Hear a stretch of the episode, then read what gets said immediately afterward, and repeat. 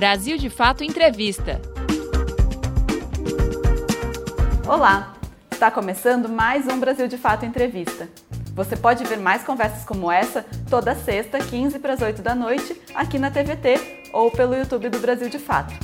Hoje conversamos com Denildo Rodrigues, o Bico, como ele é conhecido. Ele nasceu no Quilombo de Ivaporunduva, em Eldorado, e é uma liderança da luta dos povos tradicionais do Vale do Ribeira. Bico é presidente da Coordenação Nacional de Articulação das Comunidades Negras Rurais Quilombolas, a CONAC.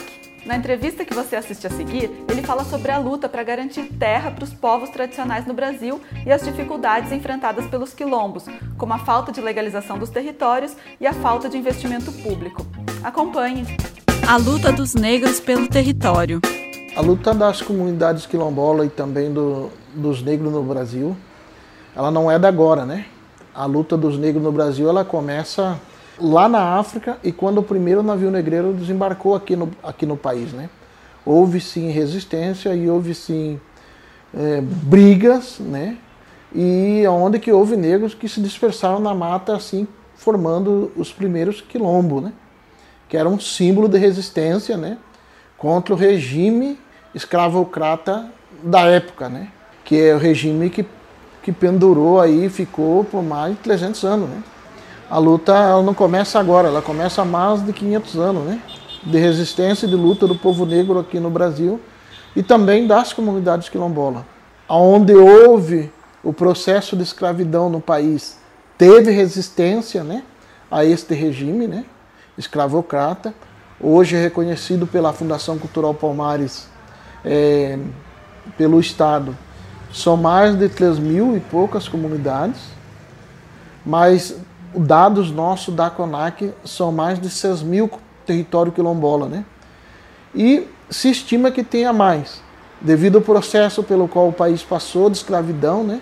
Que ainda é muito latente né, na sociedade brasileira. A escravidão ela nos negou o direito de nos reafirmar enquanto negros e negras. Né? Para se ter uma ideia, no censo que teve lá em 1972, apareceu 123 cores, né? como que a população se, se identificava. Né?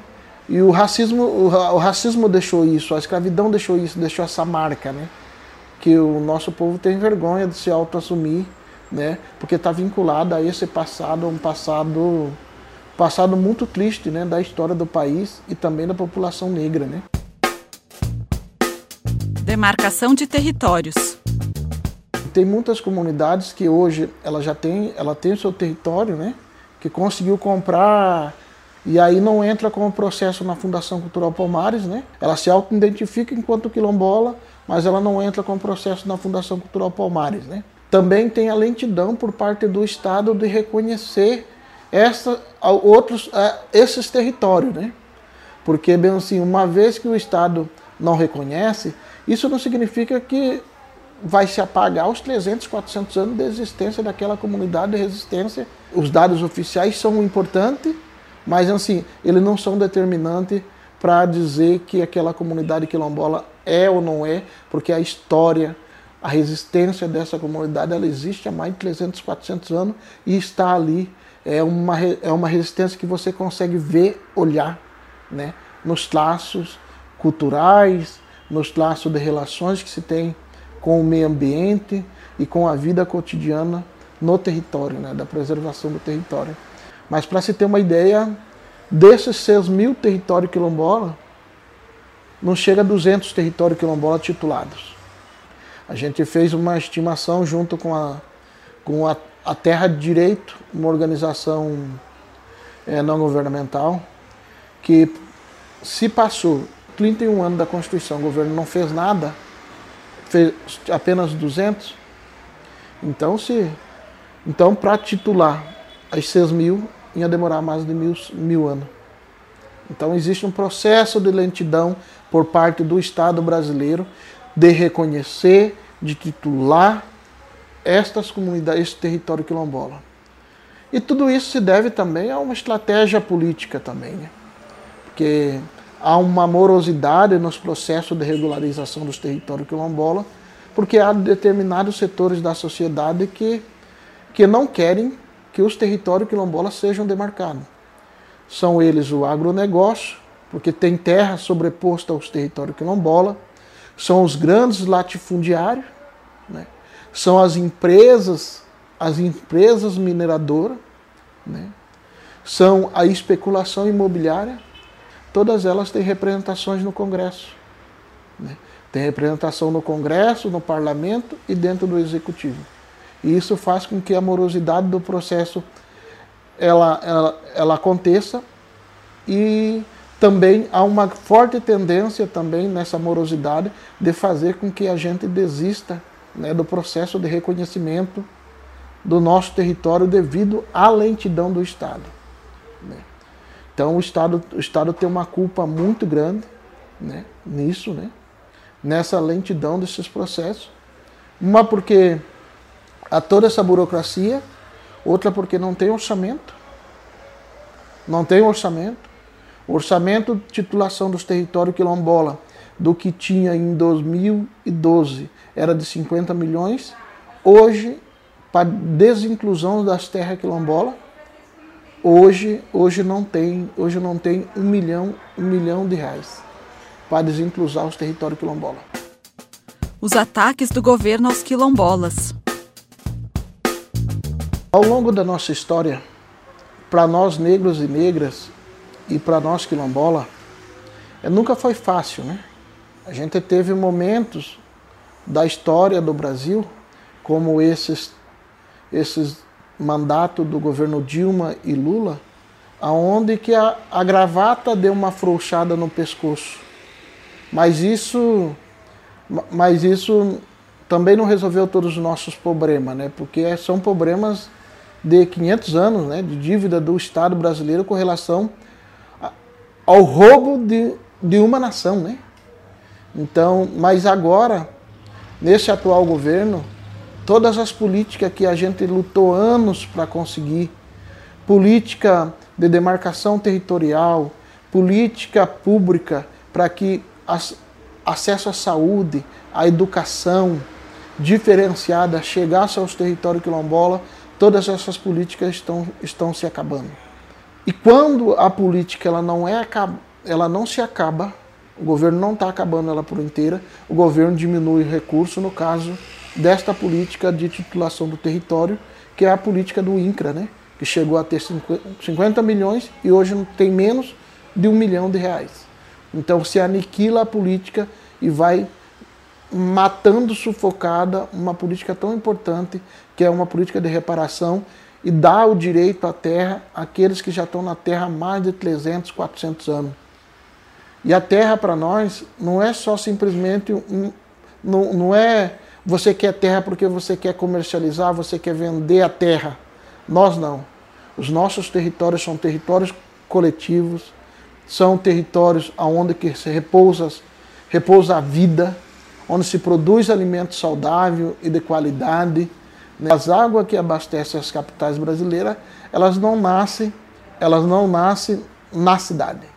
Elas nascem nos territórios. E são nos nossos territórios quilombola, território de povos e comunidades tradicionais e território indígena.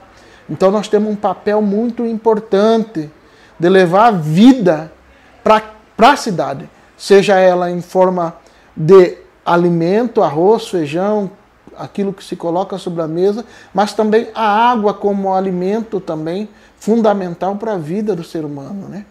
E é triste quando você vê quando você vê quem foi eleito para defender todo esse patrimônio brasileiro, é o primeiro a atacar esse patrimônio brasileiro, atacar esse legado histórico pelo qual o país, país tem, né? esse legado ele reflete na cultura, na cultura que os negros trouxeram para o país, na culinária, na, no esporte, na produção. Não só desreconhece, ainda julga esses, esses indivíduos, nós quilombola, como se fosse é, gado, como se a gente voltasse ao processo da escravidão, onde que nós seres humanos eram vendidos como arroba, né? Os negros eram vendidos como arroba. E isso ele já disse antes das eleições, e após concretizar a eleição, eleito, a gente está vendo que tudo aquilo que ele prometeu antes da campanha ele está fazendo. Há uma política muito grande por parte do, do governo federal de avanço de megas projetos sobre os nossos territórios, a exemplo do Mato Piba, que, que, está, que está na região, na região do Maranhão, Tocantins, Piauí e Bahia, onde que estão sobrepo, está sobreposto aos territórios quilombolas e território de povos e comunidades tradicionais ali na região do Cerrado. Né? Nós, temos, nós temos casos gravíssimos. Por exemplo, nossos negros quilombolas estão queimando na Amazônia. Porque a Amazônia é negra. 78% da população que vive na Amazônia é negra. Então, quem ajuda a preservar toda essa riqueza que é a Amazônia, que não é uma riqueza, é um patrimônio mundial, um patrimônio mundial, um patrimônio brasileiro, é também ter uma grande parcela da nossa população negra, no qual isso não é evidencializado o papel nosso de importante de guardião da floresta. Seja o bioma do Cerrado, a população negra é maioria, seja o bioma do Pantanal, a população é maioria, na Mata Atlântica, a população negra é maioria. Então, todos esses biomas que são a riqueza da nossa biodiversidade, tem uma parcela, uma parcela importante da população negra quilombola preservando essa riqueza. Né?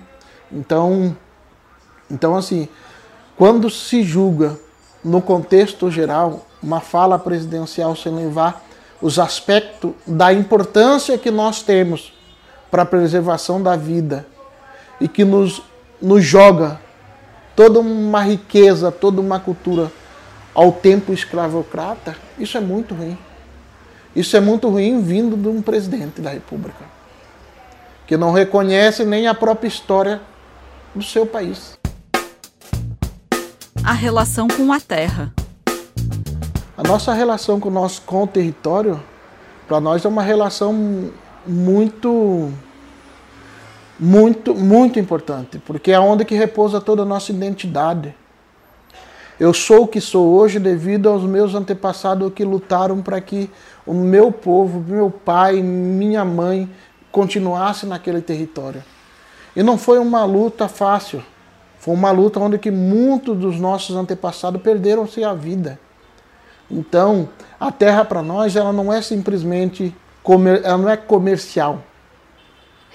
A terra para nós é onde que repousa toda uma identidade. É a terra é o passado dos meus antepassados que vive dentro de mim que me ajuda a projetar o futuro.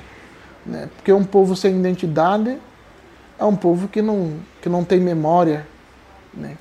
Que não tem memória da sua trajetória histórica. Ao contrário, nós negros temos. Porque a dor da chibatada que nós recebemos durante o processo da escravidão, ela dói. Ela dói e dói até hoje nos índices. O índice do analfabetismo, o índice de pessoas em situações de rua, o índice de encarceramento em massa, o número de desempregados no país, a maioria é negro. O índice de assassinato das nossas juventude, a maioria é negra. A cada 23 minutos morre um jovem negro o extermínio da juventude negra. E a juventude quilombola, ela ainda não está sendo morta pela bala, mas ela está sendo morta de uma forma muito cruel. Que é quando, você, quando morre o seu sonho, a sua expectativa de ver o seu território titulado. Porque o território é onde que ela quer projetar o seu futuro. Quando ela não vê se concretizar isso, está se matando a nossa juventude, porque a nossa juventude fica sem expectativa de sonhar com condições de dias melhores. E a nossa relação não é a relação de, ah, vai para a cidade. Não é simplesmente isso. Porque a nossa juventude, o vínculo dela é com a terra. Nós queremos sim tecnologias, é importante, é importante sim. mas nós queremos aprender as tecnologias para ser empre, empregada dentro do nosso território, para ser implementado dentro do nosso território para fazer aquilo de forma coletivamente. São um território onde todos e todas têm os mesmos direitos. Isso para nós é importante. Então, quando se briga, se há uma questão muito grande para que não demarque o território quilombola, porque o território quilombola ele rompe uma barreira dentro do ordenamento fundiário brasileiro, que é de romper com a, com a propriedade privada e se passa para a propriedade coletiva. Há um racismo institucional tão grande para que isso não sirva-se de experiência para outros setores da sociedade. Porque, de fato, a vida na comunidade, a comunidade ela produz arroz, produz seu feijão, produz alimento saudável. Essa é a relação que nós queremos ter com a terra. A relação de que repousa toda uma identidade que produz alimento e que produz vida. Você está ouvindo a entrevista com Denildo Rodrigues, o Bico, do Quilombo de Ivaporunduva, no Vale do Ribeira, e presidente da Coordenação Nacional de Articulação das Comunidades Negras Rurais Quilombolas. Excludente de ilicitude no campo. Os nossos territórios estão todos invadidos por fazendeiro, pelo agronegócio e pela pistolagem. Temos vários, vários assassinatos de liderança quilombola, né, que foram assassinados nos últimos períodos dois anos para cá, aonde que a justiça ainda não puniu os culpados. A tendência é que com essa, com essa lei possa se aumentar, acirrar cada vez mais é o, a mortalidade do nosso, do nosso povo lá na ponta sem a garantia do Estado do direito, eles já estavam matando. Agora é uma carta em branco para que eles possam assassinar e matar, tirar vidas nossas no campo brasileiro. Aumento da violência no campo. A fala em público de um deputado, de um presidente da República, isso incita muito a violência no campo. Eles são pessoas públicas. São pessoas que estão que estão a serviço para poder fazer com que a lei seja cumprida.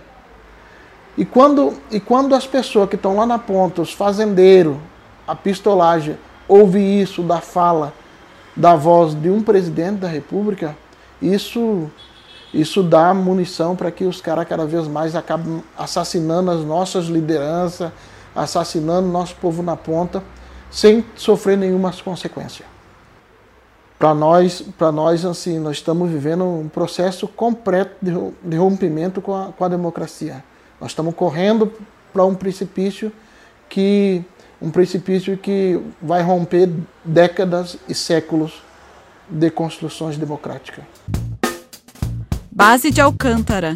Alcântara é um caso muito delicado. É, Passou-se no Congresso. Para nós é uma perca lastimável né, porque não respeitou em nenhum momento os nossos direitos. Nós sabemos que aquilo que se foi falado que, vai, que iam cumprir, nós sabemos que não vai ser cumprido porque já não fizeram da primeira etapa. Porque o primeiro processo de imigração forçada da população de Alcântara foi quando eles foram arrancados da África para trabalhar no Brasil como escravos.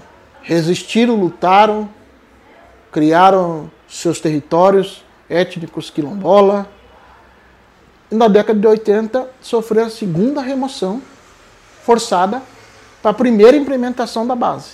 E o discurso que se tinha naquela época era o discurso que as comunidades, as, as pessoas, iriam se beneficiar porque iriam aprender a trabalhar na base e aprender as tecnologias que seriam desenvolvidas ali, nesse território. No entanto, se passou 39 anos e a gente não tem nenhum quilombola que se formou dentro do espaço da base.